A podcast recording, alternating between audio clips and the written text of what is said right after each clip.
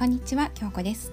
このチャンネルでは軽やかに舞うように生きるをテーマに自分の人生を彩り豊かに作っていくためのちょっとしたコツをお届けしています。はい、えーと、今回はですね、まあ、今日ね巷ではね、えー、春分の日で、まあ、あの西洋先生術では今日がね1年の始まりとも言われているので、まあ、そのことでねちょっと楽しい気持ちでもあるので、まあ、そんなことでお話ししたいなと思います、えー、3月21日ですね。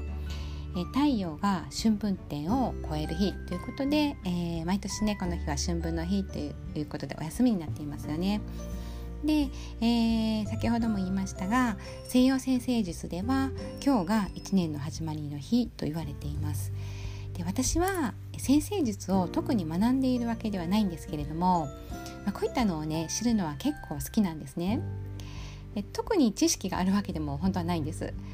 で、えー、太陽星座が何々で月星座が何々でといってねこう目にするものをね見てるんですね読んだりしてるんですけれどもでもこういつもねいいとこばかり受け取るというねとってもね都合のいい人なんです。えー、でねこの春分の日っていうのは西洋占星術の1年の始まりの日でで私にとってもね実はとてもね意味深い日になってるんですね。まあ、あの意味づけたと言った方が正しいかもしれないんですけれども。というのもこの春分の日の3月21日の次の日はね私の最初の子が生まれた日なんですね。翌日の早朝なんです。でこう陣痛が始まったのがその前日の3月21日なんです。春分の日なんですね。でこの日に私のお腹の中からこう出ようとねこう意図して決めて出てきてくれたっていうことでで私はねここになんかさらなる、まあ、偶然と必然を、まあ、感じていて、まあ、勝手になんですけれどもこう神々しくではないですけど、まあ、そんな風にとてもね意味のある日だなという風に感じてるんです。あのこの子がね何かをねもたらしてくれるかもしれないとかね、まあ、この子をこの日に産んだ私は何かスペシャルなのかもしれないとかねものすごくね依存してるんですけれども、まあ、でもねこういいように解釈してるんですね。で、まあ、いいように解釈してるから、まあ、楽しいですし、まあ、あのなんかハッピーにはなるんですね。で本当に勝手なので、まあ、先生術の先生からしたらねこれ怒られるかもしれないってところなんですけれどもただこうあのマイナス部分は見ずいいところだけ取り入れるというね本当にね結構都合のいい人なんですね私がね。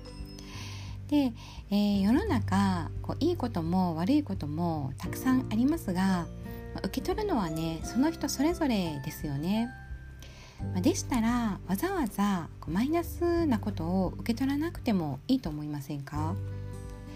せっかくなのでいいところだけを受け取ってで勝手にハッピーになって毎日を軽やかに過ごす方がよっぽどいいと思うんですね。でテレビをつければ、まあ、コロナだとかロシア情勢がどうのだとか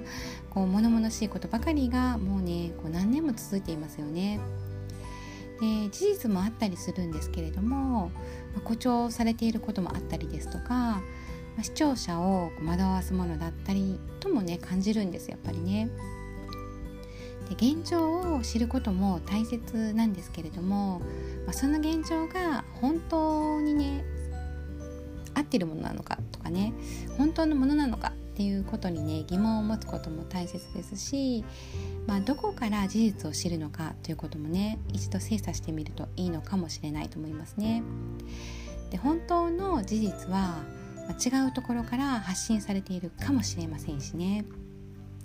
まあ、そしてねこうテレビのね情報番組のように毎日ねこうマイナスなことばかりが発信されているということに少しこう問題ををね感じるのも毎日を明るく過ごすにはいいかと思います。本当にね毎日毎日のようにマイナスなニュースばかり流れていますからね知らないうちに心の中がこうズドーンとね重く感じるとするなら一度こういった情報を遮断してみるのはねとってもいいことだと思います。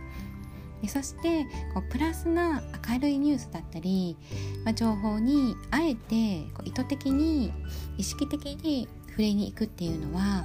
まあ、この情報に溢れすぎてしまった今のねこう情報化社会の中をうまく生きるコツとも言えるかもしれませんしね。今の時代は本当にね情報過多の時代です。でそれをどこから誰から適切な情報を受け取るのか。そして、まあ、いい情報だったりマイナスな情報をうまく精査して、まあ、自分のためにうまく受け取るということ。でそういった情報リテラシーと呼ばれるようなねそういったスキルも今の私たちにはとても必要だなと感じます。